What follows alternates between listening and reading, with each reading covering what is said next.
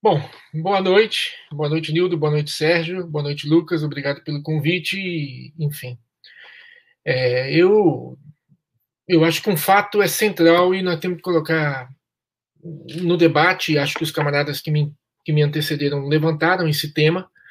O fato de que, na verdade, o surgimento do PT, o protagonista principal desse programa, né, que está presente nas perguntas, ele surge no momento de ascenso da luta da classe operária no Brasil, de ascenso da luta proletária, é, mas de ausência da posição comunista, da ausência de uma posição proletária.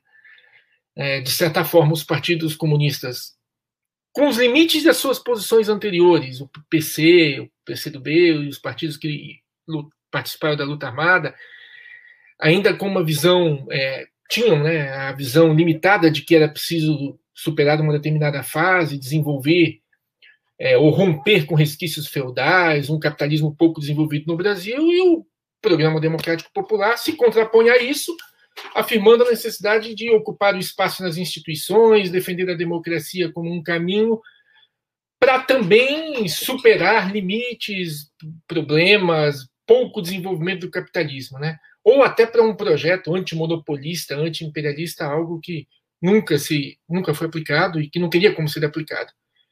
Porque objetivamente essa crise do comunismo não se deu só no Brasil, se deu também em escala em escala global.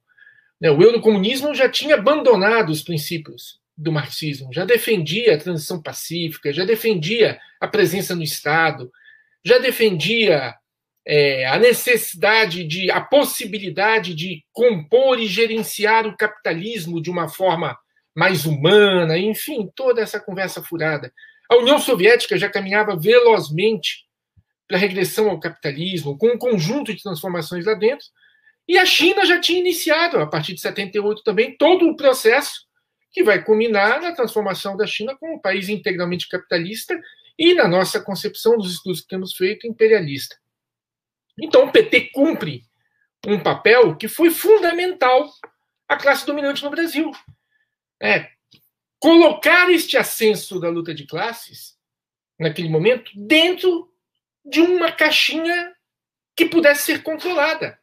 Encaminhar esta indignação, esta rebeldia, este movimento real e concreto de enfrentamento aos problemas que se vivia na classe operária e no povo brasileiro para uma possível solução via Estado, via instituição, o que é uma expressão desse limite da compreensão do, do marxismo, que os camaradas né, que me antecederam relataram.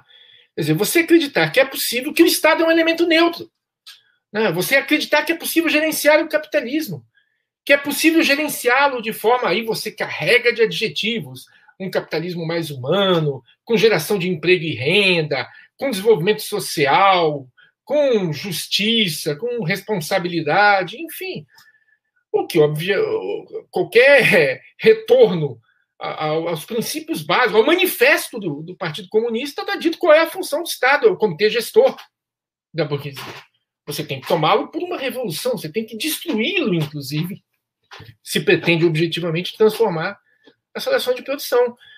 É, este quadro vai se aprofundando, quer dizer, o, PT é, vai conseguindo algo que o PSDB e outros partidos não conseguiriam, que é ir para dentro do movimento operário, do movimento popular, pela ausência dos comunistas, pelo fato de que esta crise do nosso campo já meio que não colocava a posição proletária em disputa, né, ela não se apresentava no debate, para afirmar o seguinte: olha, calma um pouco, certo? O caminho é eleger nossos candidatos, ocupar o espaço.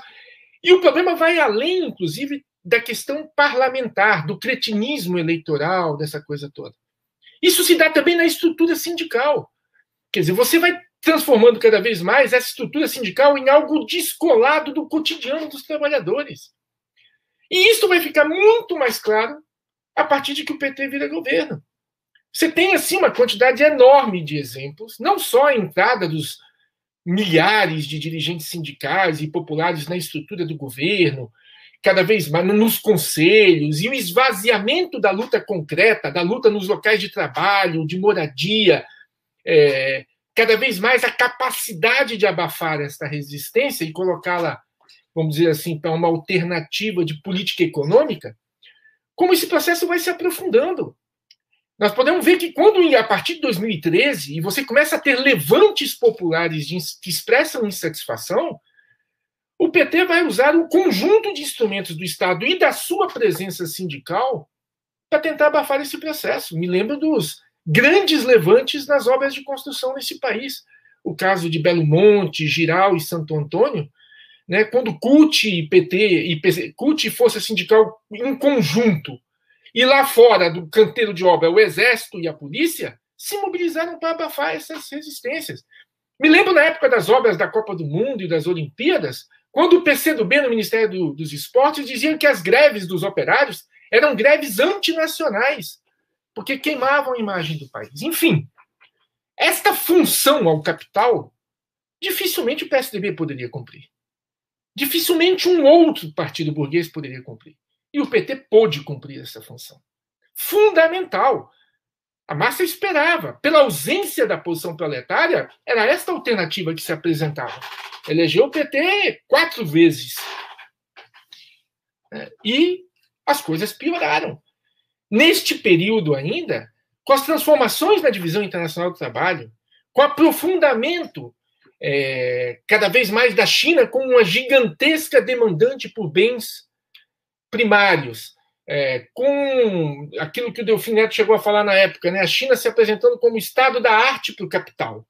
Né, o deslocamento das empresas para lá porque encontrava uma força de trabalho sem paralelo. Tem uns que dizem que isso é socialismo, ou havia para o socialismo. Né, o, o, regime de trabalho com uma disciplina 996, trabalho das 9 da manhã às 9 da noite, seis dias por semana né, um salário que pô, é um dos salários mais baixos do mundo. Então você tinha um movimento de deslocamento da produção para a China né, e uma demanda gigantesca por commodities. O Lula se aproveita no seu primeiro governo deste boom das commodities. E isto também vai readaptando. Nós usamos um termo dos novos materiais que temos escrito no Sem Flores, vai gerando uma situação de regressão à situação colonial de um novo tipo. O Brasil vai resgatando aquela sua característica sempre presente de produzir bens que são demandados pelo mercado mundial. Este processo de uma industrialização integrada aos interesses do capital, porque ela nunca foi um processo de industrialização contrário ao imperialismo, né? ele sempre foi adaptado e integrado aqui dentro à lógica da reprodução do capital em escala global. Este processo de regressão com os consequentes efeitos de desindustrialização, que o Nildo citou alguns dados, com os consequentes efeitos de reprimarização da nossa economia, cada vez maior o peso no PIB da produção de quatro ou cinco grandes commodities, o minério, a soja, o petróleo, é, carne, celulose, alguma coisa a mais, vai, vamos dizer assim, modificando a nossa Constituição, a forma com que a nossa formação vai se inserindo no, na divisão internacional do trabalho. A forma com a qual ela vai se inserindo no imperialismo. Aí um outro dado, um outro conceito que foi absolutamente abandonado, além do conceito de luta de classes, por esta esquerda toda, que é o conceito de imperialismo, né? a compreensão do imperialismo como o, o, a economia né, do, do mundo hoje. A, o desenvolvimento do capitalismo necessariamente leva à sua integração em escala global. Né? E, e, o imperialismo é, né? define o espaço que cada formação social vai se estabelecer ali dentro. Se imaginava naquele período do Lula, por exemplo, que o Brasil era um player independente no mercado mundial, que poderia negociar com autonomia com China, Estados Unidos, quando isso nunca se colocou concretamente. O que Lula fez foi reforçar os grandes heróis do agronegócio, e aí entra um segundo aspecto importante que tem mais a ver com os últimos dez anos. Né? A crise, a partir de 2008, desta divisão internacional do trabalho, gera um profundo processo de ofensiva da burguesia sobre a classe operária e os trabalhadores no mundo todo. E nos pega absolutamente desarmados. Porque a posição proletária, a posição de combate, a posição de enfrentamento, a posição que não tem ilusões com o inimigo de classe, não está presente. Nós passamos a acreditar que os deputados, os governadores, os parlamentares eleitos por este campo da esquerda, ou a estrutura sindical, ou a justiça trabalhista, ou o Ministério Público, ou a mídia pudessem ser elementos independentes, não iriam permitir este retrocesso, esta regressão à situação que nós estamos vivendo. Então, o inimigo pôde agir na crise em que ele está vivendo, na necessidade absoluta e na concorrência violenta que os capitais estão vivendo hoje, para tentar garantir sua sobrevivência na crise geral que estão vivendo, enfrentam do outro lado a nossa classe desarmada, né? sem os elementos de combate. Mas há resistência, e acho que este é o dado mais o elemento mais importante. A resistência. Essas resistências são de mil formas disputadas pela estrutura hegemônica, pela, pela máquina das ONGs, pela estrutura sindical. Você teve explosões, até em concentrações operárias, além dessas que eu falei, Mercedes, Volkswagen, outros tentaram, passar, atropelaram, inclusive, muitas vezes, seus sindicatos, que tentavam negociar os PDVs, os layoffs, enfim, a entrega, que diziam o seguinte: temos que segurar, tudo vale se eu mantiver o emprego. Né? Mesmo que as custas de, de reduzir o salário, de cortar na carne.